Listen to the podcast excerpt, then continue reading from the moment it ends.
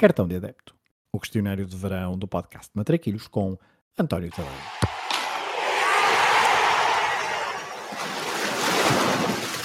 Olha a bolinha com creme, sem creme e mãe que não engorda, só larga. Olha a bolinha.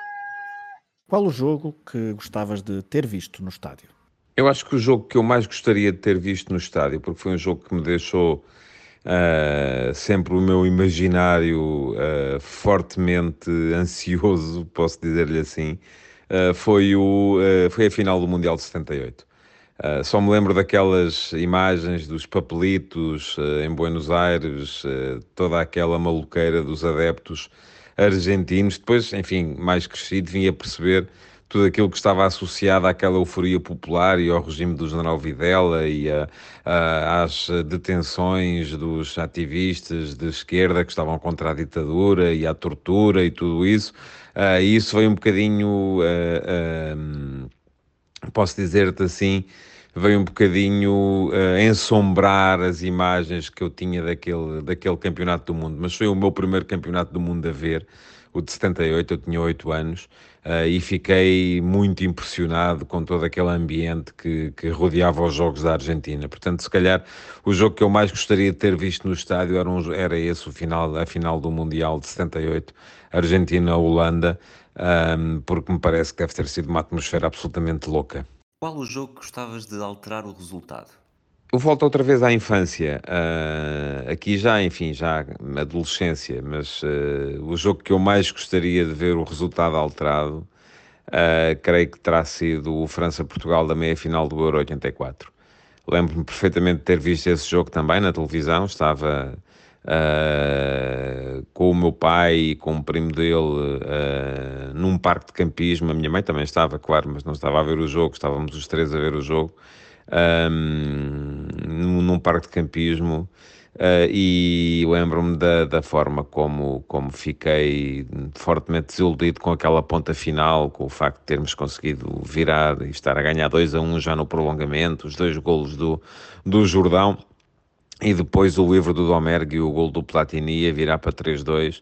Ainda por cima, uh, recordo-me que, enfim, eram outros tempos, não havia a possibilidade nem a tendência para as pessoas vestirem a rigor. Estava a ver o jogo com um polo azul e os calções brancos, depois saí uh, a, seguir ao, a seguir ao jogo e estava aí, só aí é que reparei que estava equipada à França, portanto foi uma coisa que não, não, não, não me caiu bem, mas lembro-me perfeitamente disso ainda nesta altura. Mas sim, era o jogo que eu mais gostaria de ter mudado o resultado, era evitar aqueles dois golos uh, finais já com a equipa portuguesa de rastos uh, porque teria sido nosso, a nossa primeira final, a nossa primeira grande final internacional, e assim não foi, não é? Ficámos pelas meias finais. Qual é o golo que gostarias de ter marcado? Epá, isto é tramado. Eu calculo que vocês tenham uh, imensas respostas a dizer o, o golo do Maradona à Inglaterra, não o da mão de Deus, mas o outro, não é? Que ele finta a equipa da Inglaterra toda antes de marcar. Uh, gostava de ter marcado esse golo, como é, como é evidente. Um, gostava de ter marcado o golo do Carlos Manuel em Estugarda também, uh, porque, enfim, por tudo aquilo que ele simbolizou e porque nos permitiu a qualificação para uma fase final de um campeonato do mundo. Uh, gostava de ter marcado, sei lá, gostava de ter marcado. Olha, vou, vou, dar, vou dar um exemplo uh, para ser, ser, um bocadinho fora da caixa também. Gostava de ter marcado o gol do Klaus Fischer uh, pela seleção da Alemanha uh, na meia final do Mundial 82 à França, porque é uma bicicleta uh, fantástica naquele jogo de Sevilha que acabou 3 a 3. O jogo em que o Schumacher uh, parte a boca ao, ao Batiston. Uh, pronto, lá está. Eu era miúdo, não tinha noção também das coisas, mas naquele campeonato do mundo uh, estava a torcer pela Alemanha. E eu acho que a razão uh, fundamental para eu estar a torcer pela Alemanha não era pelo Brasil, não era pela França, que era, olhando para aquilo agora, era quem jogava o melhor futebol, não era pela Itália, era pela Alemanha. E a razão fundamental é que, vamos lá ver, a gente não tinha como temos hoje a possibilidade de ver as equipas a jogar. A, a ideia que nós tínhamos das equipas eram muito a, a, a, ideia que nos passavam as coleções de cromos. E eu lembro-me de, eu vivia em Coruche, Um, não, houve, não chegou a Coruche nenhuma coleção de cromos do Europeu de 80 e a última grande coleção de cromos que eu tinha feito tinha sido do Mundial 78, uma coleção que os jogadores da Alemanha eram apresentados a, a, a jogar. Uh, enquanto muitos outros eram meras mugshots, portanto fotografias só mesmo de cara, os da Alemanha estavam a jogar e, aquele equipamento daquela seleção alemã, uh, aquele, aquele equipamento da Adidas era, era fantástico. E lembro-me da fotografia do Fischer, da fotografia do Bonhoff, da fotografia do Abramczyk, da fotografia, eram, eram imensas fotos uh, boas de jogadores a jogar e eu fiquei com uma com uma coisa pelo Klaus Fischer, era um dos meus jogadores favoritos daquela altura, um avançado possante e tal, um, e quando ele marcou aquele gol de bicicleta, uh, fiquei, fiquei maravilhado, portanto era se calhar o golo que eu gostaria de marcar, era esse. A que guarda-redes da história do futebol gostarias mais de ter marcado um golo? Vou dizer Yashin.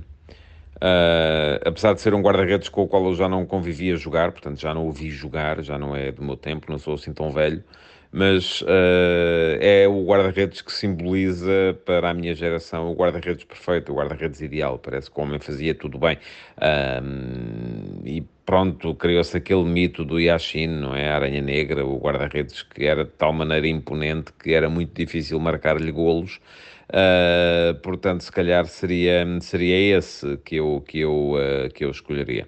É que jogador da história do futebol gostarias mais de ter defendido um penalti? Platini provavelmente Platini. Uh, o Platini dá-me ideia que era um marcador de penaltis perfeito, uh, não, não falhava, não, nunca, nunca, nunca falhava. Portanto, defender um penalti do Platini seria provavelmente uma das uh, nos pontos altos da carreira de qualquer, de qualquer guarda-redes. É verdade que, e agora estou aqui a dizer isto e não me lembro muito bem, uh, se ele não foi um dos que falhou no Mundial 86, naquele França-Brasil. Nos portugueses, é pá, havia uma série de jogadores que eram penaltis, que deles eram sinónimo de, de, de golo, não é? O Nené do Benfica, o Gomes do Porto, o Jordão uh, do Sporting, enfim, já tinha jogado no Benfica antes, mas uh, eu já não vi, já só vi no Sporting, portanto, são, também gostaria com certeza de ter defendido um penalti de qualquer um deles. Se pudesse escolher ser adepto de um clube durante uma época histórica, qual é que escolherias?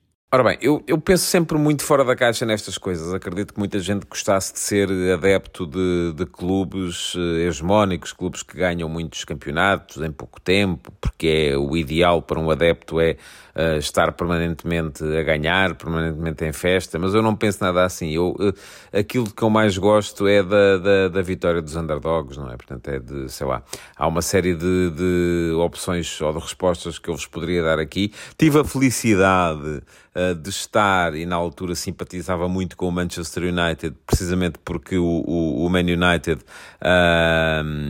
já não ganhava há muito tempo, mas de estar em Manchester uh, em reportagem pelo Expresso quando uh, o Man United interrompeu uh, uh, o jejum de título, já tinha estado em Roterdão na final europeia, na final da Taça dos Vencedores das Taças contra o Barcelona, que também foi, creio eu, o primeiro título internacional, e portanto isto para mim, enfim, não estava lá propriamente como adepto, estava como jornalista, mas estava a torcer secretamente para que o, o, o Man United pudesse de facto marcar aquele encontro com a história e pude viver a coisa, a coisa por lá, lembro lembro-me perfeitamente de estar em, em, em Old Trafford, de ter, eu estava no hotel perto do, do, do, estádio e de ter dado um salto até Old Trafford no momento em que, creio que era o Blackburn Rovers, um, não ganhou o seu jogo, os Rovers jogaram uh, de véspera, o Man United ia jogar na, na, Não, o Man United ia jogar com o Blackburn Rovers, assim é que é, já lá vão 30 anos, vocês desculpem lá. Um, o Man United ia jogar com, com o Blackburn Rovers e al, alguém perdeu o jogo uh, de véspera. Não me recordo agora qual era a equipa que estava a lutar com o Man United por esse, por esse campeonato. O Man United foi campeão no, no, no, no hotel, um, mas estive depois no dia seguinte nesse jogo com, com o Blackburn Rovers que assinalou o regresso do Manchester United aos títulos eh, já na altura da Premier League, e isso foi, foi fantástico. Mas há uma série de, de, de, de clubes dos quais deve ter sido excelente ser adepto, sei lá, ser adepto do Leicester uh, quando, quando o Leicester foi, foi campeão, embora não jogassem particularmente grande coisa, ser adepto do, do Verona quando o Verona foi campeão de Itália na década de 80, quando a Série A estava a começar a encher-se de craques e aquela equipa do Verona não tinha assim tanta gente uh, uh, importante. Ser adepto do Cagliari uh, no, nos anos 70 com a equipa do Riva, também, sei lá, há tantas coisas que me poderia lembrar aqui uh, que uh, são sempre histórias de sucesso, sempre histórias de quem ganha, mas não necessariamente histórias de, de hegemonia. combinação clube-treinador nunca aconteceu, mas deveria ter acontecido. Pá, são perguntas tramadas. Olha, eu acho que sei lá, podia dar vários exemplos aqui. Uh, Ericsson dos bons tempos e a seleção portuguesa. Acho que era uma, uma, uma, uma coisa pela qual eu, uh, na altura, cheguei a ansiar. Mourinho de 2006 e a seleção portuguesa também. Uh, também creio que era uma coisa que teria sido uh, excelente. Mas se quisermos uh, olhar para, para o futebol internacional, um, sei lá, gostava de ter visto o, o Cruyff uh, a treinar. Uh, vocês querem um clube mesmo em específico, não é? Mas o, sei lá, o Cruyff a treinar a Inglaterra, Cruyff e Liverpool. Uh, no, no, na década de 80 teria sido com certeza uma, uma, uma combinação explosiva, porque o Liverpool, uh, na altura, uh, ainda estava a sair de um período de hegemonia e o Cruyff podia dar ali, fazer ali uma espécie de uma pequena revolução. Se a final do Mundial tivesse de ser sempre no mesmo estádio, qual é que seria?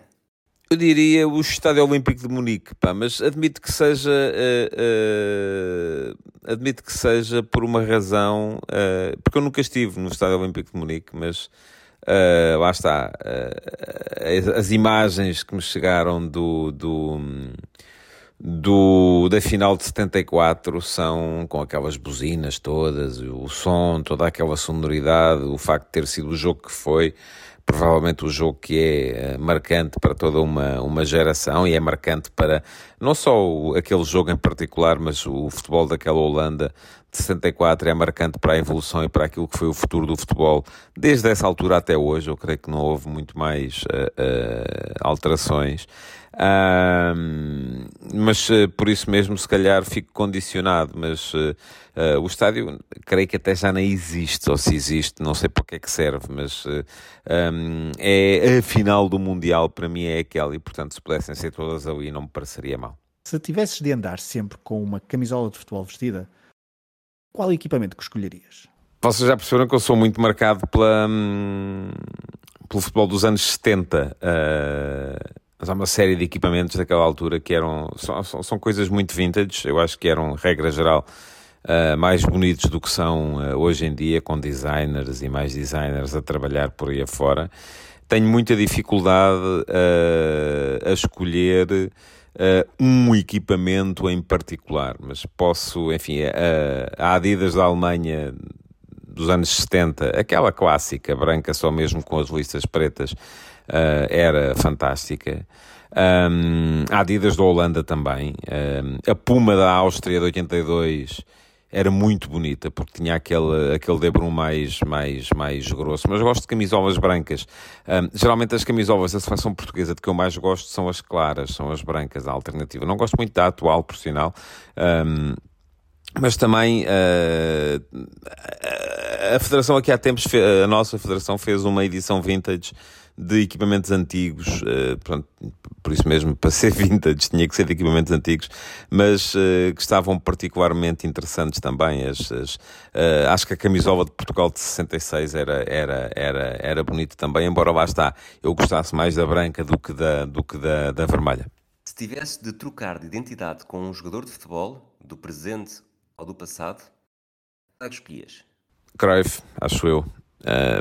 apesar de ter sido um egomaníaco uh, difícil de, de igualar.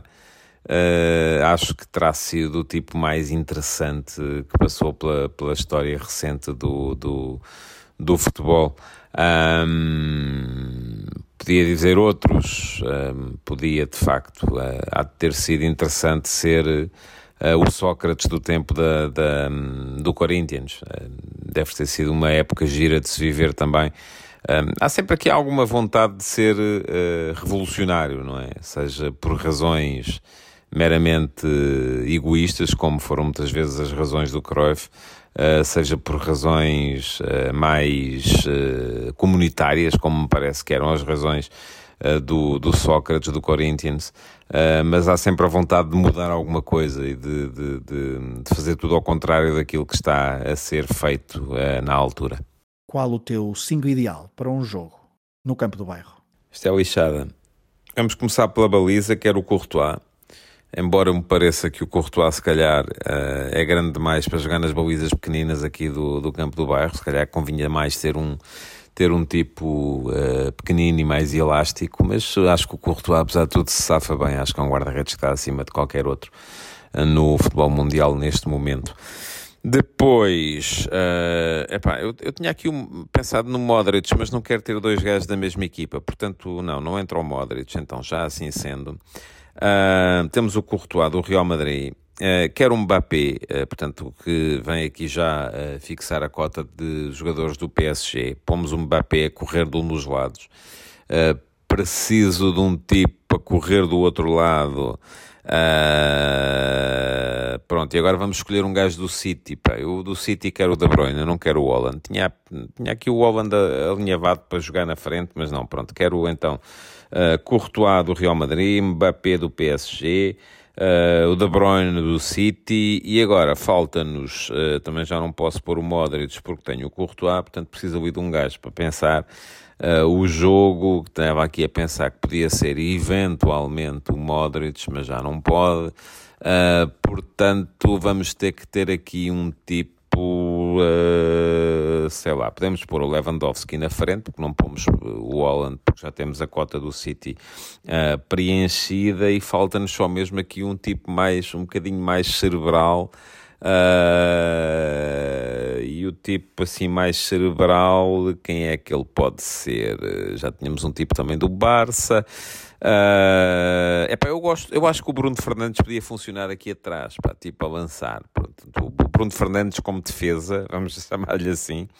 Uh, Mbappé, De Bruyne e Lewandowski, pronto, com o Courtois à baliza. Acho que é um 5 que era, era coisa para se bater aqui uh, com outro qualquer aqui nos jogos de bairro. Quem é que escolhias para fazer dupla contigo numa partida de matraquilhos? Caneco, pá. Uh, vai ficar gente chateada comigo, é uma, mas, portanto não vou escolher nenhum dos meus amigos. Eu também já não jogo matraquilhos desde a faculdade. Depois na faculdade haviam os gajos lá que jogavam bem. Uh, portanto, não posso escolher os meus amigos, sei lá quem é que eu escolho. Pode ser um de vocês, pá, quem quiser jogar comigo. Eu não jogo nada, fico lá atrás e faço roletas, pá, é a única coisa que eu faço, pronto. Uh, e portanto, é, pode vir um de vocês qualquer. Francamente, não, se vou escolher algum dos meus amigos, os outros vão ficar chateados. Portanto, não, não, não. Desculpem lá, mas passo nesta pergunta. Que música relacionada com futebol escolhes para terminar este questionário do cartão de adepto? Deve haver muita gente aí a escolher o You'll Never Walk Alone. Uh, eu, eu uh, não, não vou para aí. Uh, quero o Always Look on the Bright Side of Life dos Monty Python, que tocava sempre em Old Trafford aqui há uns anos. Não sei se ainda toca, que já lá não vou há muito tempo. Uh, mas uh, não é uma música de futebol, não é? É a música do Life of Brian, uh, mas era, foi uma música que foi bem adaptada. Aliás, o, o You'll Never Walk Alone também não é. Nenhum, não há músicas de futebol, são músicas adaptadas. Portanto, vou para o Always Look on the Bright Side of Life dos Monty Python. para, para acabar este questionário. Always look on the bright side of life. Always look on the light side of life. If life seems jolly rotten, there's something you've forgotten, and that's to laugh and smile and dance and sing. When you're feeling in the dumps, don't be silly chumps. Just purse your lips and whistle, that's the thing. And always look on the bright side of life. Come on. Always look on the right side of life. For life is quite absurd, and death's the final word. You must always face the curtain with a bow. Forget about your scene, give the audience a grin. Enjoy it, it's your last chance anyhow. So always look on the bright side of death. Just before you draw your terminal breath. Life's a piece of shit when you look at it. Life's a laugh and death's a joke, it's true. You'll see it's all a show, keep 'em laughing as you go. Just remember that the last laugh is on you. And always